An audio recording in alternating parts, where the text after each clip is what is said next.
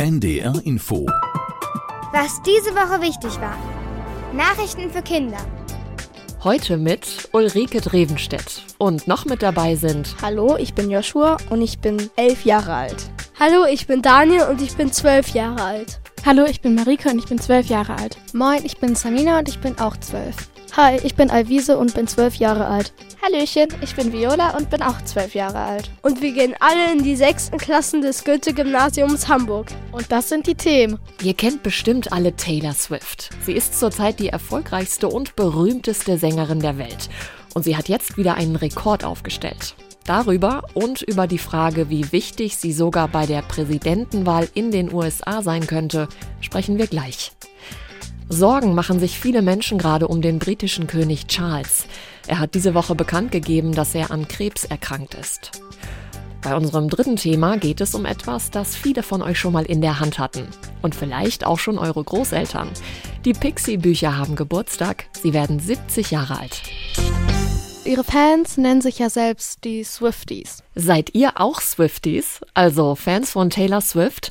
Auch wenn nicht, dann haben die allermeisten bestimmt schon von ihr gehört. Denn Taylor Swift ist die erfolgreichste und berühmteste Sängerin im Moment. Jetzt gerade hat Taylor Swift einer der wichtigsten Musikpreise der Welt gewonnen. Nämlich einen Grammy für das beste Album des Jahres. Und nicht nur das, sie hat ihn insgesamt zum vierten Mal für das beste Album gewonnen. Das hat vor ihr noch niemand geschafft. Und sie hat auch gesagt, dass sie im April ein neues Album veröffentlichen wird. Ich weiß über Taylor Swift sehr viel über ihre Vergangenheit. Zum Beispiel, dass sie schon mit ungefähr 14 Jahren ihren ersten Plattenvertrag unterschrieben hat. Taylor Swift ist jetzt 34 Jahre alt und sie kommt aus einer Stadt im US-Bundesstaat Pennsylvania.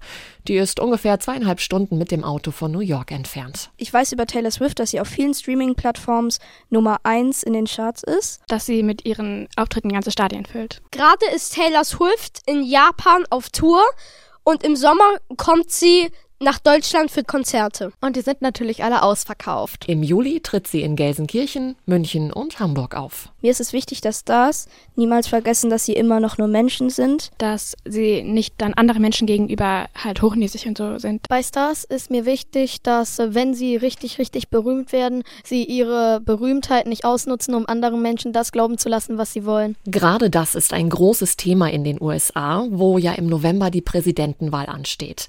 Denn Taylor Swift Swift hat eine riesige Fangemeinde. Und damit hat sie auch großen Einfluss.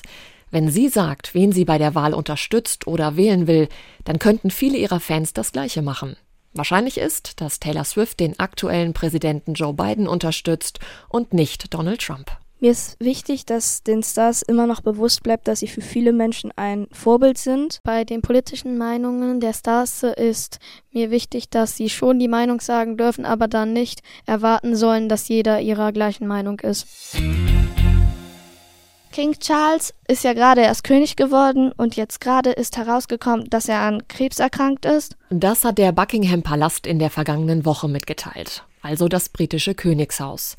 Charles ist seit etwa anderthalb Jahren König von Großbritannien und jetzt hat er eine schwere Krankheit. Viele Menschen machen sich Sorgen, auch seine Familie. Nicht nur in Großbritannien, sondern auch weltweit. Seine Frau, Königin Camilla, hat gesagt, dass es König Charles trotz der Krebserkrankung gut gehe. Jedes Jahr erkranken auf der ganzen Welt Millionen von Menschen an Krebs und viele sterben auch daran. Was für eine Art von Krebs König Charles hat, das hat das Königshaus nicht mitgeteilt. Man weiß ja auch, dass Krebs so kompliziert ist, weil es Zellen zerstört. Unser Körper besteht aus ganz vielen Zellen, die alle eine bestimmte Aufgabe haben. Manchmal fangen Zellen aber an, sich zu teilen. Aus einer Zelle werden zwei Zellen. Die neuen Zellen vermehren sich schnell weiter. Das heißt dann Tumor. Ein Tumor kann gutartig oder bösartig sein. Ein Bösartiger behindert andere Zellen bei ihrer Arbeit oder zerstört sie. Einen bösartigen Tumor nennt man Krebs. Es gibt viele verschiedene Arten von Krebs. Wichtig ist, dass man das schnell erkennt und dass man intensiv dann, dann handelt. Bei König Charles war das so. Der Krebs wurde sehr früh erkannt. Und viele Menschen, die an Krebs erkranken, werden auch wieder gesund. Glücklicherweise gibt es viele Behandlungsmöglichkeiten, womit man Krebs besiegen kann. Krebs kann man auch als Kind bekommen, aber wir müssen uns keine Sorgen machen, weil wenn man ihn früh erkennt, dann hat man ziemlich große Chancen, ihn zu überleben. Und es wird immer Neues erforscht. Fachleute sagen, dass es auch wichtig ist, nicht den Mut zu verlieren, wenn man erfährt, dass es Krebs ist. Wenn mein Freund erkrankt wäre, würde ich vielleicht ihm ähm, sagen, dass er sich keine Sorgen machen sollte, solange er Hilfe bekommt von den Ärzten.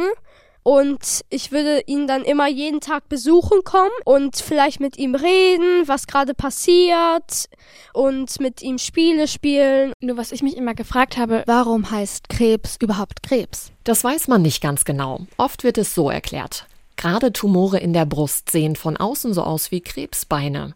Und sie fühlen sich so hart an wie ein Rückenpanzer des Krebses.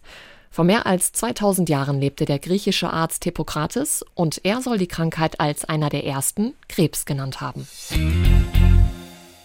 Die kleinen viereckigen Pixie-Bücher sind gerade 70 Jahre alt geworden. 1954 hat Per Carlsen aus Dänemark in seinem Verlag in Hamburg das erste Pixie veröffentlicht. Die Pixie-Bücher findet man häufig in Drogeriemärkten und da sind sie meistens in einer Schüssel die von einer Statue von einem Pixie gehalten wird. Die Pixie-Bücher heißen Pixie-Bücher, weil immer hinten auf den Büchern eine Figur namens Pixie drauf ist. Pixie ist das englische Wort für Kobold.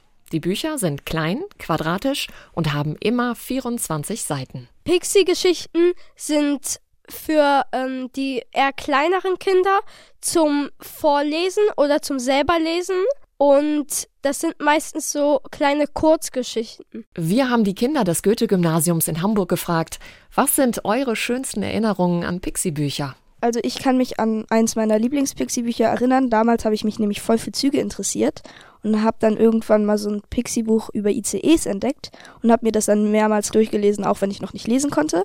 Aber ich habe mir immer die Bilder angeguckt und fand das dann immer richtig toll. Ich fand Conny ganz toll. Sie erlebt dann viele Abenteuer, die eigentlich nicht so wirklich Abenteuer sind. Aber naja, ich fand es immer ganz toll. Früher habe ich meine Pixie-Bücher immer auf dem Fußboden auf dem Teppich gelesen, aber jetzt lese ich sie nicht mehr und habe sie an meinen kleinen Bruder weitergegeben. Ich habe meine Pixie-Bücher früher auch mal auf dem Boden gelesen.